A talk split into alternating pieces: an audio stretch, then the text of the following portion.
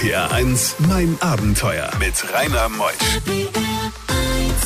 Einen schönen guten Morgen. Wir haben den letzten Sonntag im Monat September. Drei Monate ist Weihnachten und Doris ist hier. Doris war mal beim Kaffee trinken und dann wurde sie verführt. Nein, also nicht so, wie man sich das im herkömmlichen Sinne vorstellt. Nein, sie wurde verführt zu einer Reise um die halbe Welt. Stellt euch mal vor, mit einer Enduro fuhr die Autorin 40.000 Kilometer durch Russland, Korea und Japan. Viele, viele Abenteuer liegen nun vor uns bis zwölf. RPR 1, mein Abenteuer wird präsentiert von First Voucher, das Shopsystem für den Verkauf von Gutscheinen und Tickets. Mehr Infos unter firstvoucher.com. RPR 1. Die beste Musik für Rheinland-Pfalz. RPR 1, mein Abenteuer mit Rainer Meutsch. Doris ist hier von einem weltbekannten Ort, aus einem wunderschönen Dorf mit vielen Buchstaben. Hallo Doris. Und wenig Einwohner. Und wenig Einwohner. Doris Wiedemann, wo kommst du her? Ich komme äh, aus Schwabmühlhausen, aber eigentlich aus Bayern. Und wenn ich im Ausland unterwegs bin, sage ich, ich komme aus München. Ich bin auch eine gebürtige Münchnerin. Ja, und Landsberg am Lech liegt, glaube ich, da in der Nähe. Genau. So 15 Kilometer weg. Dann wissen wir das erstmal. Danke, dass du gekommen bist. Nicht mit der Enduro, ne? Ja, danke, dass ihr mich eingeladen habt. Auch hier habe ich einen wunderbaren Kaffee bekommen. Vielen Dank dafür. Ähm, ich bin jetzt nicht mit der Enduro da, weil äh, das sind 600 Kilometer Autobahn und ganz Ja, ehrlich, ist jetzt nicht so der ja. Brüller. Nein, nein, nein, nein. Du, du hast ja eigentlich auch schon Rekorde aufgestellt. Du bist mal irgendwo in Amerika, glaube ich, auf einer bestimmten Strecke gefahren, die vorher noch nie eine Frau alleine bereist hat, gell? Ja, ich war auf dem Dalton Highway im Winter unterwegs und bin da die erste Frau, die das eben im Winter mit dem Motorrad gemacht hat. Und der Dalton Highway, das ist praktisch die nördlichste Straße im kontinentalen USA und da kommt man rauf zur Prudhoe Bay. Das ist dann der nördlichste Ort, den man auf öffentlichen Straßen erreicht man. Oh, das hört sich kalt an. Ja, War es kalt? Was im Winter? es hört sich nicht so so an. Es war auch kalt. Was für Temperaturen waren da? Also wir hatten gefühlt bis minus 52 Grad mit Windchill-Faktor. Oh Gott. Und ich hatte, also in den kältesten Tagen hatte ich sieben Schichten Klamotten übereinander an. Das geht, da kann man dann noch irgendwo sich bewegen auf dem. Du musst darauf achten, dass jede Schicht größer ist als die drunterliegende und dann kannst du dich ganz normal bewegen. Na gut, nun bist du ein Leichtgewicht, gell? Du hast vielleicht gerade mal so 50, 52 Kilo und äh, dann. Leg mal noch einen Zehner drauf. Ach komm, die Mehrwertsteuer hatte ich vergessen, aber die ist auch nicht so hoch. Du hattest erzählt, wir. Sucht man sich dann da jemanden, an dem man sich ankuscheln kann, weil es so kalt ist?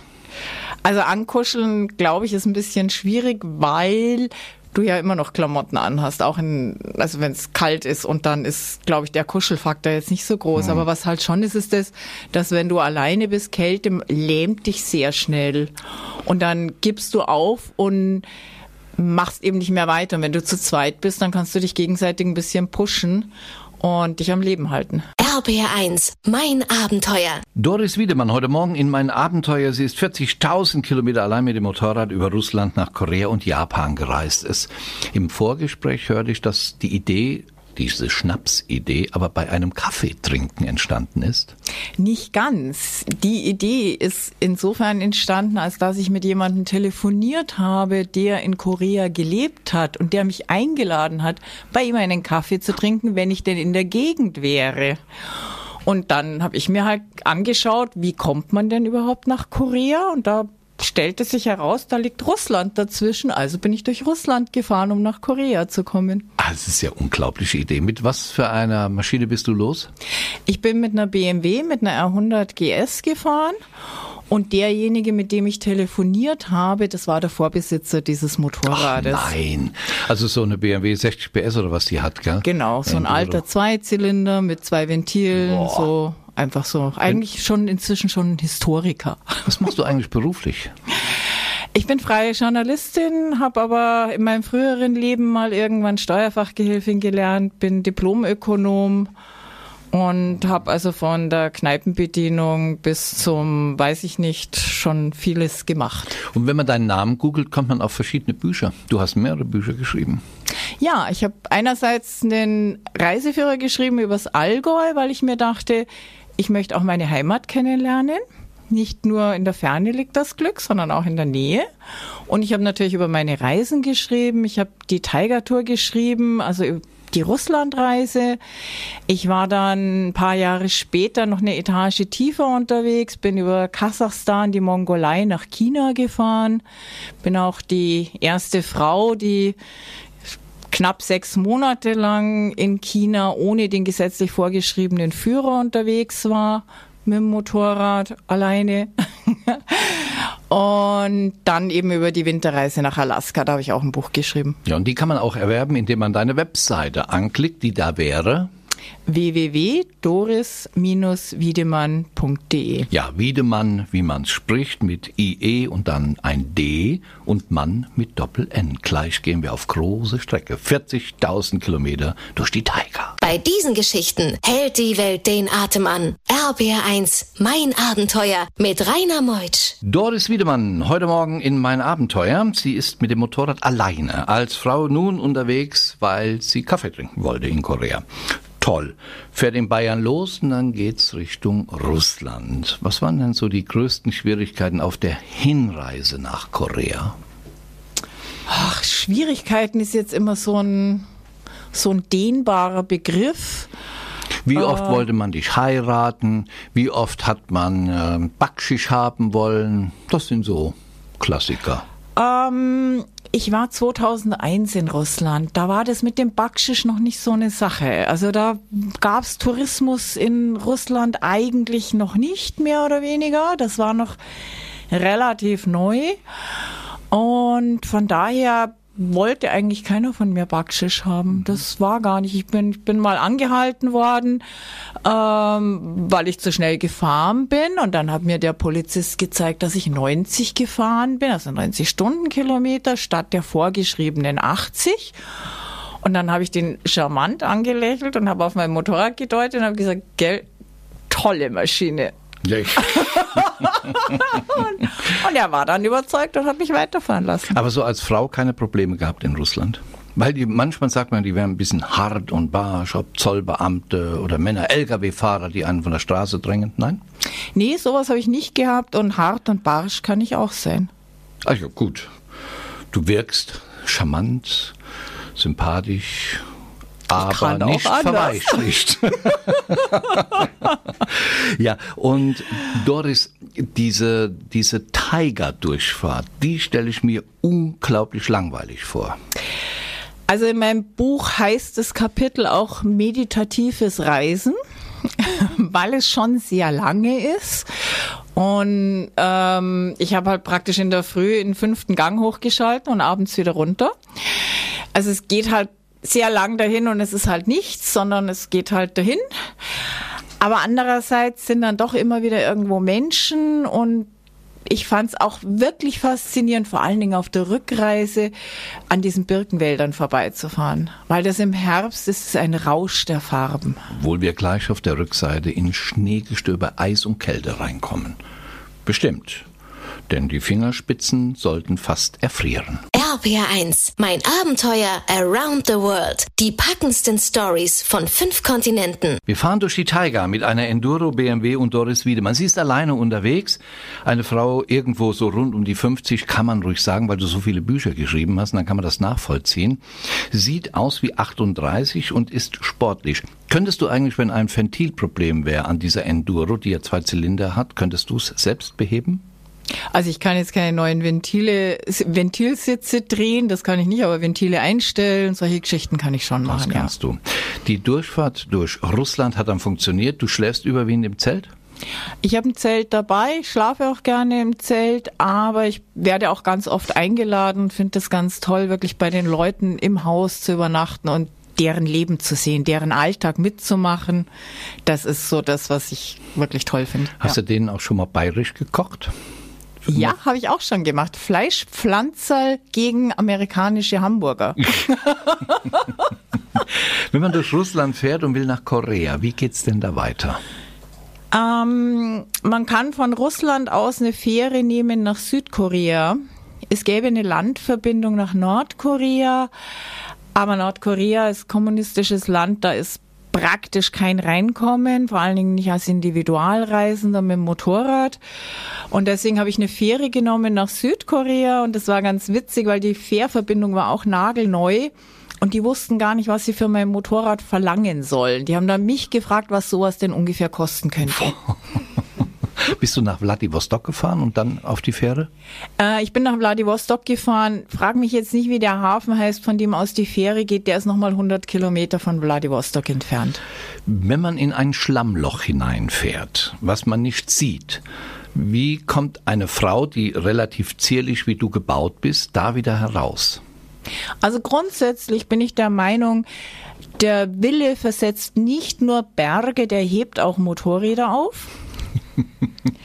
Aber in dem Fall, auf den du jetzt gerade anspielst, da war es so, dass ich im Baschkortostan, also im äh, Ural Gebiet in einem Birkenwald übernachten wollte und bin da reingefahren und bin dann eben, habe dann mein Motorrad in einem Schlammloch versenkt und da kam dann ein Bauer zu Hilfe. Und hat's rausgezogen. Ja. Dann hat die gute Doris das einmal wieder sauber machen müssen. Das hat Stunden gedauert, gell? RPR 1, mein Abenteuer mit Rainer Meusch. Mein Abenteuer heute Morgen mit Doris Wiedemann. Sie ist auf Tiger-Tour. 40.000 Kilometer allein mit dem Motorrad über Russland nach Korea und Japan und das gleiche wieder zurück. Später in Eiseskälte. Noch haben wir es warm im Studio, aber gleich wird's kalt. RPR 1, mein Abenteuer wird präsentiert von First Voucher, das Shopsystem für den Verkauf von Gutscheinen und Tickets. Mehr Infos unter firstvoucher.com. RPR 1. Die beste Musik für Rheinland-Pfalz. RPR 1, mein Abenteuer mit Rainer Meutsch. Doris, jetzt kommen wir nach Korea. Der Mann, der Vorbesitzer der BMW, der hat dich eingeladen auf einen Kaffee. Wie war denn da der Willkommensbegrüßung? Der Willkommensgruß war ein bisschen lustig insofern, als dass er gar nicht da war. Aber seine Frau war da und insofern war es ganz nett. Und er war gerade beschäftigt damit, eine Nordkorea-Tour zu organisieren, bei der Motorradfahrer aus der ganzen Welt na, von Südkorea nach Nordkorea gefahren sind. Und da durfte ich dann mitfahren. Wie lange warst du in Korea? Ich war, hm, gute Frage, drei, vier Wochen in Korea. Was hast du gesehen von diesem Südkorea? Ich war in Seoul natürlich, ich war im Diamantgebirge unterwegs und ich war unten im Süden, dort wo früher mal die Hauptstadt von Südkorea sich befunden hat. Und ich sage jetzt nicht, wie der Name von dem Ort ist, weil ich kann kein Koreanisch und sonst lachen mich nur alle aus. Ist das ein interessantes Land, dieses Südkorea? Ein schönes Land? Es ist ein wunderschönes Land. Äh, damals, als ich unterwegs war, waren die Straßen so perfekt, dass es das Traum-Motorradland ist. Und es gibt dort wunderbares Essen. Also ich könnte mich durch Korea sozusagen durchessen. Wir kommen gleich nach Japan. Ist das auch so ein Essland, Erlebnisland, ein Motorradland? Ah, Japan ist erstens mal um einiges teurer als Korea. es ist insofern ein Essland, als es im Supermarkt immer diese Tütensuppen gibt und da steht schon der Wasserkocher an der Kasse, wo man sich also die Suppe dann selber machen Echt? kann. Ja. Das heißt, sie machen alles schnell, schnell, schnell und warten nicht, bis sie zu Hause sind? Ähm, naja, das ist halt einfach, wenn man unterwegs ist, kann man halt schon mal da was essen. Das ist wie so ein kleiner Snack, wie die Leberkässemmel. Tauchen wir gleich ein nach Japan. RPR 1, mein Abenteuer. Tja, die Geschichte war, dass ein Deutscher bei BMW gearbeitet hat, geht nach Korea und dieses Motorrad hatte sie gekauft und hat ihm dann versprochen, mit ihm einen Kaffee in Korea zu trinken, die Doris Wiedemann. Und jetzt gehen wir von Korea mal nach Japan. War das einfach so eine gute Laune, äh, Japan zu erleben? Eigentlich stand Japan gar nicht auf dem Zettel, weil ich war ja da nicht zum Kaffeetrinken eingeladen. Mir ist eigentlich erst in Südkorea aufgefallen, dass Japan ja gleich um die Ecke liegt und dass es wirklich blöd wäre, da jetzt nicht hinzufahren. Und ich habe dann ganz spontan mir über ein ADAC noch ein Carnet für Japan besorgt und bin dann einfach spontan auf die Fähre gestiegen und rübergefahren. Hm, Die japanische Gastfreundschaft, ist sie bezeichnend oder sind sie alle devot, zurückhaltend, scheu vor Motorradfahrerinnen, die auch noch alleine reisen? Also ich glaube, die Japaner sind sehr zurückhaltend, könnte man, glaube ich, kann man guten Gewissens sagen. Es ist relativ schwierig, mit denen in Kontakt zu kommen, weil sie in der Schule eher das Schreiben lernen als das, also das englische Schreiben lernen als das englische Sprechen. Ich habe also auf der Fähre von Korea nach Japan, habe ich mit einem Japaner Briefchen geschrieben weil der sich nicht getraut hat zu sprechen. Er könnte ja einen Fehler machen, aber er hat sich getraut zu schreiben. Und wir saßen dann nebeneinander und haben ein Bierchen getrunken und uns Briefchen geschrieben. Das kenne ich aus meiner Grundschulzeit, ja, habe ich auch gemacht. Aber Kakao habe ich dann getrunken und kein Bierchen getrunken, als ich dann meiner neunjährigen Freundin als Zehnjähriger die Liebesbriefe dann schreiben wollte. Du bist dann zurück von Japan wieder aus Festland, dann ging es ja zurück. War dir schon bewusst, dass du jetzt in eine Region reinkommst, wo es saukalt wird? Ehrlich gestanden habe ich da nicht so wahnsinnig drüber nachgedacht. Ich hatte in äh, Afrika, als ich in Afrika unterwegs war, habe ich zwei japanische Pärchen kennengelernt. Und als ich dann in Japan war, habe ich die natürlich kontaktiert und habe die beide besucht. Und dann haben wir das mal so ausgelotet, wie ich denn jetzt wieder nach Hause kommen könnte. Und ich hätte halt ein One-Way-Ticket für mich gebraucht und natürlich das Motorrad verschiffen müssen. Und es wäre alles relativ teuer gewesen. Und dann habe ich gesagt, ach was, ich fahre einfach wieder heim. Das Welcher geht ja. Monat war das? Welcher Monat? Ähm, das war dann im Ende August, Anfang September. Dann soll es durch Sibirien gehen. Gleich mehr davon nach halb. Bei diesen Geschichten hält die Welt den Atem an. RBR1, mein Abenteuer mit Rainer Meutsch. Wir fahren durch Sibirien, denn sie will wieder nach Hause von Japan, heim in ihr beschauliches Örtchen Schwab-Mühlhausen in Bayern. Jetzt ist es September und Sibirien wird's da schon kalt. Ich bin dann im Hafen von Vladivostok angekommen, mit der Fähre von Japan kommend. Und die Motorradfahrer da im Hafen, die haben schon gesagt, Mädle, pass auf, es wird kalt. Und ich konnte mir das aber noch gar nicht so richtig vorstellen, weil in Vladivostok sind wir alle noch mit dem T-Shirt rumgelaufen. Und dann bin ich losgefahren und ja, so am dritten, vierten Tag, da habe ich dann schon gemerkt, oh, die Birken, die werden ganz schön farbig. Das war dann wie ein Farbenrausch, Birkenwälder, über hunderte von Kilometern in strahlendem Gelb, in diesen Herbstfarben. Das ist, das ist irre. Das ist Wahnsinn. Und dann war aber dieser Rausch auch vorbei und dann kam der Kater, dann standen nämlich die Birken alle kahl rum und dann wurde es eben auch kalt und dann wurde es auch nachts Nachtfrost und dann irgendwann kam auch der erste Schnee und dann ähm, habe ich eine Strecke mit dem Zug zurückgelegt, äh, wo man einige Flüsse hätte durchqueren müssen und das wäre da keine gute Idee gewesen, also bin ich da mit dem Zug gefahren und dann ging es wieder weiter, da war es dann wieder ein bisschen wärmer und dann irgendwann war ich im Ural und das Uralgebirge, da hat's mich dann richtig mit dem Schnee erwischt. Ach, da- das geht aber mit der Enduro. Da kannst du durchfahren, das schlittert ein bisschen, oder? Also das geht mit der Enduro genauso wenig oder genauso gut wie mit jedem anderen Motorrad. Und es ist ein bisschen wie mit dem Fahrrad halt auch. Zwei Räder, die da rutscht's halt einfach weg, ja. Das ist halt. Und ich habe dann versucht, im Uralgebirge im Straßengraben zu fahren, weil im Straßengraben rutscht A nicht so viel weg, B ist der Untergrund ein bisschen lose und man hat dann mehr Halt. Und das ging dann einigermaßen gut. Aber die Finger werden fast erfroren. Ja, es war schon sehr frisch. Temperaturen, wie, wie viel Minus? Was schätzt Ach, du? es war gar nicht so wahnsinnig kalt. Ich würde jetzt mal so sagen, so minus fünf Grad oder so. Aber wenn man fährt, wird's dann kalt. Aber wenn man fährt, wird's kalt und dann ist es noch eben das, dass es feucht ist, matschig ist. Das ist dann eigentlich das Gefährlichere. Wenn es richtig kalt ist, wenn alles gefroren ist, dann ist alles trocken, dann wird's besser. RPR1, mein Abenteuer around the world. Die packendsten Stories von fünf Kontinenten. Der Techniker fragte gerade, ob das Lenkrad, meine liebe Doris, keine Heizung gehabt hat. Ja, es gibt Griffheizung und die ist auch wirklich toll bei der BMW. Nur leider ging nur eine Griffheizung und mit der anderen Hand musste ich dann immer runter an Zylinder langen. Und das geht halt dann auch wieder nicht so gut, wenn man gerade im Straßengraben bei Eis und Schnee unterwegs ist. Was ist das Resümee einer solchen Reise? Wie lange warst du unterwegs? Ich war fünf Monate unterwegs. Es waren insgesamt durch diese Rückreise 40.000 Kilometer. Und das Resümee würde ich jetzt mal sagen, ja, schön war's. Ja, schön war's. Es gibt ein Buch darüber. Es gibt mehrere Bücher. Man kann dich googeln. Man kann aber auch direkt auf deine Webseite gehen. Ja, man kann einfach www.doris-wiedemann.de eingeben. Da gibt's dann so ein paar Bilder von meinen Reisen, Infos zu meinen Büchern und es gibt auch ein Kontaktformular, wo man meine Bücher bestellen kann und dann gibt's sie natürlich persönlich signiert. Gibt's denn noch weiße Flecken für die Zukunft? Viel zu viele. Du bist jung. Jede Menge. Du bist jung. ja.